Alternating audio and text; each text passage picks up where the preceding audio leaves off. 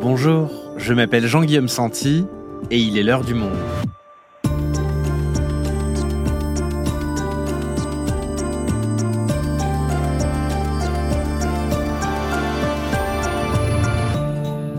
Aujourd'hui, comment des banques françaises financent ce qu'on appelle des bombes carbone. En partenariat avec les ONG Éclaircie et Data for Good, Le Monde révèle dans une enquête comment les plus gros projets d'extraction de gaz, de pétrole et de charbon sont financés. Ces bombes carbone sont notamment soutenues donc par quatre grandes banques françaises et ce malgré la quantité colossale de CO2 rejetée dans l'atmosphère par l'exploitation de ces gisements. Méthodologie, financement caché, justification des entreprises et des banques, Maxime Vodano, journaliste au Décodeur du Monde, nous raconte cette enquête. Bon carbone, comment votre banque les finance? Un épisode de Marion Botorel, réalisation Amandine Robillard.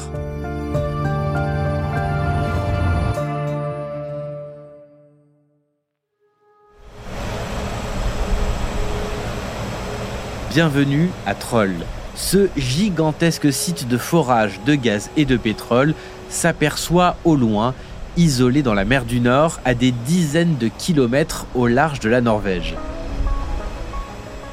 Dépassant de plus de 30 mètres le niveau de la mer, la plateforme d'extraction repose sur quatre pylônes massifs dont les pieds plongent à la recherche d'hydrocarbures. À Troll, on extrait de l'or noir depuis 1995. L'équivalent de 6 milliards de barils ont été remontés à la surface en 30 années d'exploitation. Mais il reste encore beaucoup de pétrole à extraire de ce site. Ce gisement norvégien est censé en produire pendant encore 48 ans.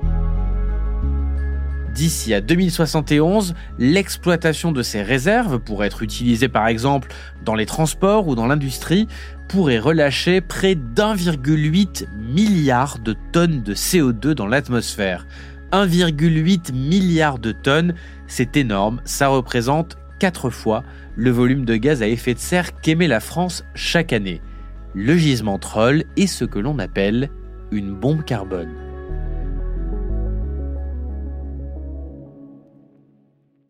Salut Maxime. Salut Jean-Guillaume. Alors, on vient d'évoquer ce gisement troll euh, en Norvège, mais ce n'est qu'une des 422 bombes carbone que vous avez avec plusieurs autres journalistes des décodeurs représentés sur une carte qu'on invite nos auditeurs à aller consulter sur le monde.fr, c'est très éclairant. Avant de dévoiler les, les dessous de cette enquête, est-ce que tu peux nous expliquer rapidement ce qu'est une bombe carbone? C'est quoi la définition et depuis quand est-ce qu'on utilise ce terme? Alors une bombe carbone, c'est un gisement de pétrole, de gaz ou de charbon, donc d'énergie fossile, mais c'est des gisements un peu particuliers. C'est en fait les, les gisements les plus polluants au monde. C'est un concept qui a été forgé par un chercheur allemand qui s'appelle Kjell Kuhn dans une étude euh, qui est parue euh, l'an dernier. Et il a recensé tous les projets d'extraction d'énergie fossile dont les réserves pourraient rejeter plus de 1 milliard de tonnes de CO2 dans l'atmosphère. Donc le but, c'est de pointer du doigt les pires projets d'extraction fossile au monde. Et ce dont il s'est rendu compte, c'est que si on les met tous ensemble, tous ces projets, ça pourrait rejeter plus de 1180 milliards de tonnes de CO2 dans l'atmosphère. Donc c'est difficile de, se rendre compte euh, qu'est-ce que ça représente. Mais en fait, ça représente plus que ce qui nous reste en tant qu'humanité à consommer jusqu'à la fin des temps si jamais on veut limiter euh, le réchauffement climatique. Le GIEC a défini euh, une limite qui est autour de 500 euh, milliards de tonnes si on veut rester sous les 1,5 degrés de réchauffement climatique. Et là, c'est plus de deux fois plus. Et là, c'est plus de deux fois plus. On est même au-delà de ce qu'il faut pour rester en dessous des 2 degrés de réchauffement. D'accord. Et où est-ce que ces bombes carbone sont situées? Il y a à peu près 400 bombes carbone qui sont réparties sur les 5 continents, mais la plupart d'entre elles sont concentrées dans trois pays. Donc, euh, en premier lieu, il y a la Chine, où il y a énormément de, de mines de charbon, notamment. Euh, il y a ensuite les États-Unis, où il y a beaucoup d'exploitation de gaz et de pétrole de schiste et euh, la Russie où il y a aussi euh, beaucoup de gaz et de pétrole à la fois sur les terres euh, et sous la mer dans des forages offshore. Donc il y a vraiment une concentration dans ces trois grandes puissances, mais en fait on en trouve dans des pays d'Afrique, en Asie, en Australie, au large du Brésil. Vraiment ces bombes carbone, elles sont réparties à peu près n'importe où sur Terre où il y a des réserves qui sont exploitables. Alors la question maintenant, Maxime, c'est qui se cache derrière toutes ces bombes carbone? Tu nous le disais, elles sont concentrées dans certains pays, mais derrière, il n'y a pas des États, il y a aussi des acteurs privés qui les financent, et c'est précisément le but de cette enquête. Comment est-ce que vous avez enquêté sur tout ça? Alors du coup, on s'est appuyé sur le travail de deux ONG françaises qui s'appellent Éclairci et Data for Good, qui ont euh, épluché euh, pendant des mois euh, des bases de données pour essayer de remonter derrière ces bombes carbone dont on connaissait l'existence, qui se cachent derrière, quelles sont les entreprises qui sont actionnaires ou qui opèrent ces gisements, quelles sont les banques qui les financent. Et donc, ils ont croisé plein de bases de données qui étaient accessibles, publiques, etc., mais qui n'étaient pas connectées entre elles. Donc, il y a un gros travail pour mettre toutes ces données en, en résonance. Et euh, nous, médias, on, a, donc on est un consortium de médias internationaux qui avons participé euh, à cette enquête. On a regardé ces données, on les a vérifiées, on a euh, sollicité les, acteurs, les entreprises pour vérifier ces informations. Et du coup, ça nous permet d'identifier quelques centaines d'entreprises qui sont impliquées, quelques dizaines de grandes banques mondiales qui sont derrière ces entreprises. Alors qu'il il y a eu des accords internationaux pour limiter le réchauffement climatique. Bien entendu, on se souvient de l'accord de Paris en 2015. 195 pays viennent de se mettre d'accord pour limiter le réchauffement climatique à 1,5 degré. Et dans l'enthousiasme général, même ceux que l'on annonçait les plus réticents, comme l'Inde, saluent un accord historique. Mais on voit que malgré ça, on continue d'exploiter massivement et de lancer massivement des nouveaux projets d'énergie fossile. Et alors, derrière chaque bombe carbone, pour schématiser un peu, qu'est-ce qu'on retrouve comme, euh, comme acteur? Il y a toute une chaîne de responsabilités, euh, une multitude d'acteurs qui permettent aux bombes carbone d'exister. Donc déjà, bien entendu, il y a les gouvernements qui doivent donner des autorisations pour lancer ces projets, pour euh, faire des, forages de pétrole, par exemple. Ensuite, il y a des entreprises énergétiques comme euh, Total Energy, comme Saudi Aramco ou ExxonMobil qui vont exploiter directement l'énergie, qui vont être actionnaires de, ces projets. Après, il y a des assureurs derrière euh, qui les assurent, il y a des cabinets de conseil qui les conseillent, il y a des entreprises spécialisées qui vont faire l'infrastructure pour extraire euh, l'énergie. Et puis, il y a les clients derrière, à savoir euh, les entreprises qui achètent de l'énergie, et puis nous, derrière, qui utilisons en allant à, la, à, la, pompe pour la voiture ou pour utiliser de l'énergie tout simplement. Donc, il y a toute cette chaîne de responsabilité derrière ces bons carbone. Et il y a un dernier acteur, euh, Maxime, qui est important, et c'est celui d'ailleurs dont on va parler aujourd'hui, euh, ce sont les banques qui financent toute l'opération. Comment est-ce que ça fonctionne et, qu'est-ce que vous avez trouvé de, marquant dans cette enquête? Bah, c'est vrai que les banques, c'est des acteurs indispensables pour faire fonctionner les bombes carbone. Elles vont euh, donner de l'argent sous différentes formes, que ce soit des prêts ou alors d'autres types de financement aux entreprises à la fois pour faire fonctionner les bombes carbone existantes, parce qu'il y a des bombes carbone qui sont en, opération depuis les années 50-60, et également pour développer des nouveaux projets, puisque dans tous les projets qu'on a identifiés, il y en a un tiers qui sont pas encore en activité, qui sont en train d'être mis en place. Et c'est là où il y a vraiment un levier d'action. C'est sur ces projets-là qu'on peut se poser des questions sur est-ce que on les mène euh, à terme ou pas. Et donc ce dont on s'est aperçu, c'est que il y a plus de 160 milliards de dollars qui ont été versés en 2022 par des grandes banques internationales à des entreprises qui développent des bombes carbone. Et parmi elles, on retrouve des grandes banques françaises que vous connaissez bien, puisqu'il y a BNP Paribas, le Crédit Agricole, la Société Générale et le groupe BPCE Natixis. Et euh, ces quatre banques, elles sont dans le top 50 des banques qui financent le plus ces entreprises. Et il y en a même deux, BNP et Crédit Agricole, qui sont dans le top 10. Donc c'est vraiment des acteurs majeurs du financement de cette industrie.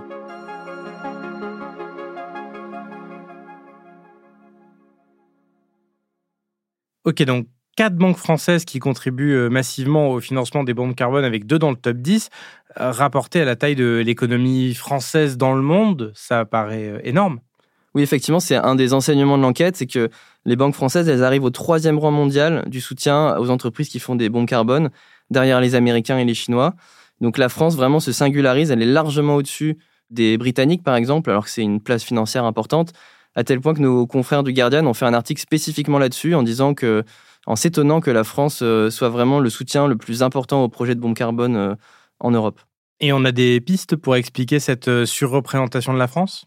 Bah déjà, il y a une première chose, c'est qu'il y a beaucoup de grandes banques françaises qui sont très importantes au niveau mondial, dans l'économie en général. Donc c'est normal qu'on les retrouve aussi dans ce secteur qui est assez lucratif, qui est celui de, de l'énergie. Une des pistes, c'est que les banques françaises financent énormément Total Energy, qui est un, des principaux opérateurs de bombes carbone au monde aujourd'hui. La moitié des financements accordés par les banques françaises, ça va à Total Energy. Donc déjà, c'est une, une grosse piste d'explication. Mais ça explique pas tout, parce qu'il y a encore une moitié des fonds qui sont versés à d'autres acteurs mondiaux, y compris des acteurs qui n'ont rien à voir avec la France, comme Saudi Aramco, qui est la compagnie d'État saoudienne qui produit massivement du pétrole. Et toute cette activité-là de, financer des groupes pétroliers comme Total ou Saudi Aramco, euh, j'imagine qu'ils ne s'en vendent pas médiatiquement, les établissements bancaires. Effectivement, c'est compliqué à assumer pour les banques parce que officiellement, elles sont alignées sur des objectifs pour euh, atteindre la neutralité carbone collectivement en 2050, etc. Et ça, ça implique de réduire massivement les gaz à effet de serre, y compris de leurs clients. Donc du coup, face à ce constat, dans ce climat où il faut réduire les, les émissions de gaz à effet de serre, c'est assez difficile pour les banques d'assumer euh, ce genre de financement auprès d'entreprises qui développent des bons carbone. Et donc, euh, souvent, elles utilisent des moyens un peu détournés pour masquer ces financements-là. Et alors, quels sont-ils ces moyens détournés? Est-ce que tu peux nous décrire les, différentes techniques qu'elles utilisent? Ben, la première chose, c'est pas forcément volontaire euh, pour euh, des questions d'opacité, mais en tout cas, c'est comme ça que ça se présente. C'est rare que des projets d'extraction de, gaz ou de pétrole soient financés directement par les banques. Souvent, les banques vont financer une entreprise qui va opérer un champ pétrolier. Donc, par exemple, au lieu de financer euh, le, le, terminal Mozambique LNG, dont on parle beaucoup en ce moment, donc un gros projet au Mozambique, ben, les banques françaises, elles vont plutôt financer Total qui développe ce projet-là. Et euh, du coup, ça leur permet de dire, nous, on ne finance pas directement de nouveaux projets d'énergie fossile, mais en fait, elles le financent indirectement en finançant les entreprises qui, euh, qui développent ces projets. Et après, il y a d'autres modalités de financement qui sont euh, moins faciles à détecter pour le grand public. Il y a les prêts qui sont faits directement aux entreprises. Ça, c'est plutôt euh, facile à tracer. Mais après, il y a des financements de type euh, obligation où les banques, en fait, vont aider l'entreprise à lever de l'argent, mais ne vont pas forcément inscrire ça à leur bilan. Donc c'est extrêmement difficile pour nous journalistes et pour les ONG, pour le grand public, de tracer tout ça. Ça, on l'a montré assez bien dans une enquête en septembre et c'est énorme. C'est un marché qui s'élève à plus de 1000 milliards d'euros tout ce qui est versé aux entreprises énergétiques euh, via ces modes de financement un peu alternatifs. Donc tout ça concourt à une grande opacité qui fait que s'il n'y a pas d'ONG et s'il n'y a pas d'enquête journalistique, on a vraiment beaucoup de difficultés à connaître ces financements des banques vers les énergies fossiles.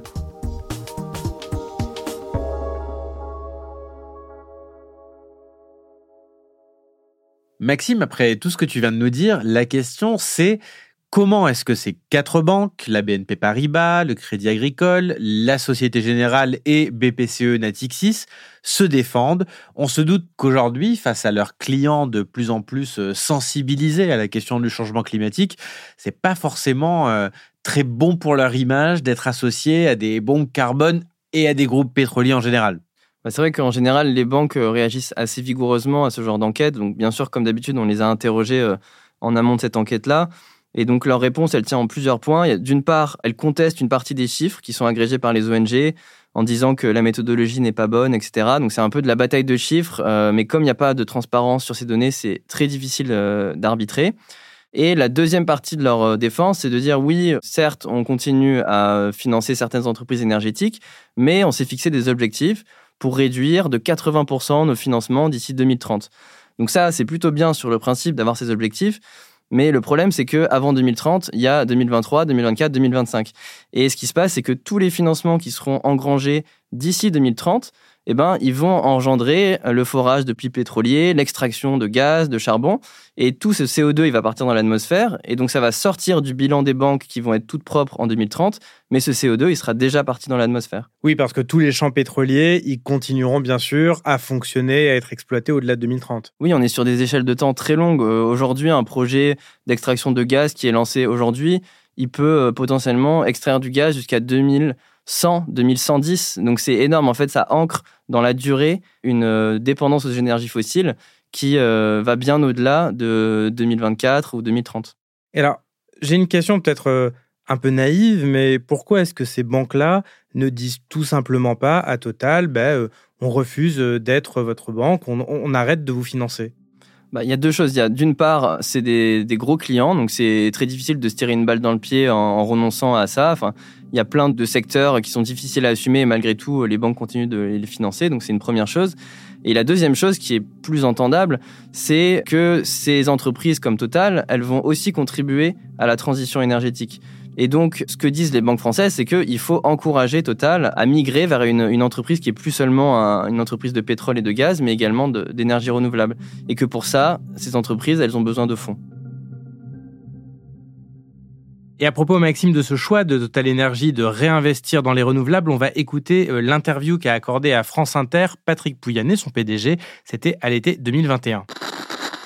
Nous produisons, euh, comme je disais, euh, des revenus importants venant du pétrole et du gaz. Ben, nous en réinvestissons pas tout là-dedans. On en prend 3 milliards cette année pour construire euh, un business d'électricité qui sera de taille, notamment dans les énergies renouvelables, éoliennes et solaires, un des plus importants des entreprises privées au niveau planétaire en 2030. On entend l'ambition de Patrick Pouyanné, même si c'est toujours à l'horizon 2030. Est-ce que c'est un vrai élément de défense pour les banques, Maxime? Bah, c'est là qu'on est un peu à la frontière entre euh, les engagements climat et le greenwashing. C'est-à-dire que Total Energy, ils l'assument eux-mêmes. Ils vont consacrer deux tiers de leurs investissements dans la prochaine décennie à continuer à exploiter les énergies fossiles. Donc euh, c'est difficile effectivement de dire que c'est une entreprise qui est totalement engagée dans la, dans la transition énergétique.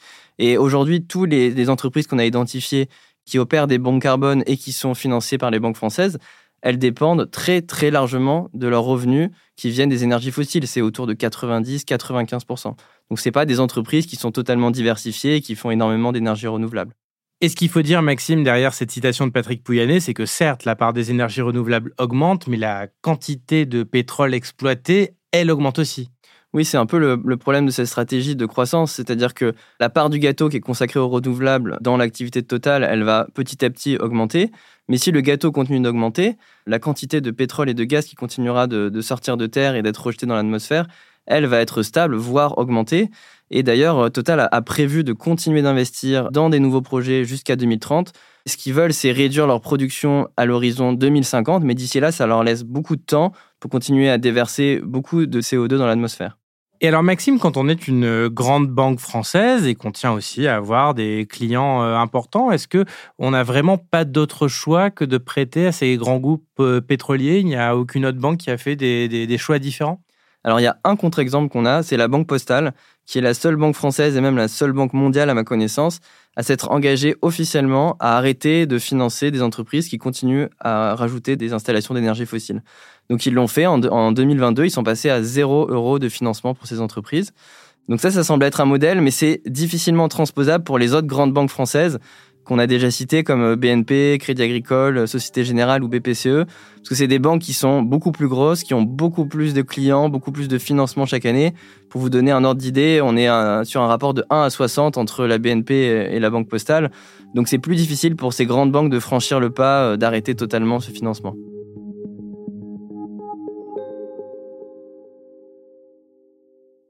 Dernière question, Maxime, tu nous dis que les banques ont maintenu ces investissements parce que les groupes pétroliers étaient de trop gros clients, mais euh, il y a d'autres clients qui comptent quand même pour euh, les banques. C'est toi, c'est moi, ce sont les consommateurs.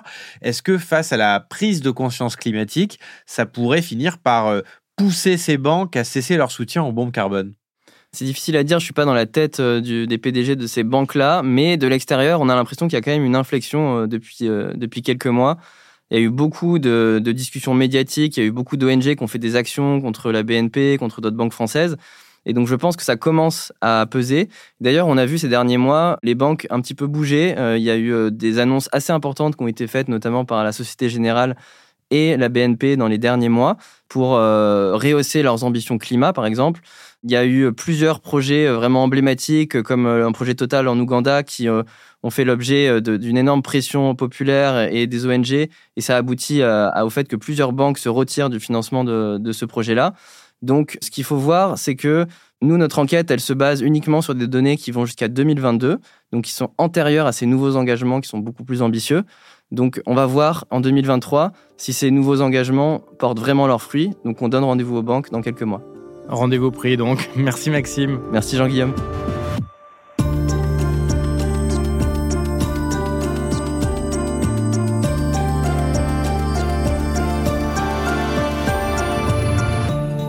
Et si je vous disais que vous pouviez lire l'intégralité de cette passionnante enquête du pôle enquête des décodeurs dès maintenant sur lemonde.fr et peut-être vérifier si votre propre banque finance des bombes carbone? Comment? En allant sur le site abopodcast.lemonde.fr pour y retrouver notre offre spéciale à destination des auditeurs et auditrices de l'heure du monde, un mois d'accès abonné gratuit et sans engagement à l'ensemble de nos contenus. L'heure du monde est votre podcast quotidien d'actualité à retrouver tous les matins du lundi au vendredi Merci de votre fidélité et à bientôt.